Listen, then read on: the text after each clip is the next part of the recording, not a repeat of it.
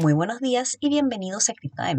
Aquí lo más actualizado de hoy viernes 21 de enero. Por ratos bajo los 39 mil dólares amaneció hoy el precio del Bitcoin sin que los analistas puedan explicar el porqué de la baja de precios.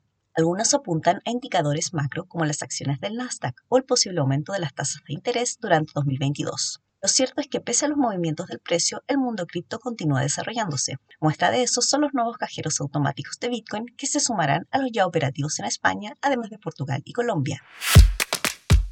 La cadena de bloques Solana registró un nuevo récord dentro de la esfera de los tokens no fungibles o NFTs. Su volumen de ventas alcanzó por primera vez los mil millones de dólares. Además, inversionistas de alto perfil están mostrando interés en la plataforma que se ha posicionado como una de las cadenas de bloques más prometedoras en términos de escalabilidad de los últimos tiempos.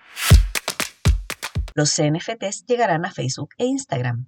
Esto porque Meta, la matriz de Facebook, planea que los usuarios puedan crear y vender NFTs y mostrarlos en sus perfiles. Este movimiento se produce poco después de que Meta anunciara en octubre pasado su interés por introducir nuevos modelos de generación de ingresos en Facebook. Y eso es todo por hoy. Gracias por escucharnos. Recuerden visitar cryptomarket.com, suscribirse a este podcast para recibir notificaciones de nuevos capítulos y seguirnos en redes sociales. Tengan un muy buen día.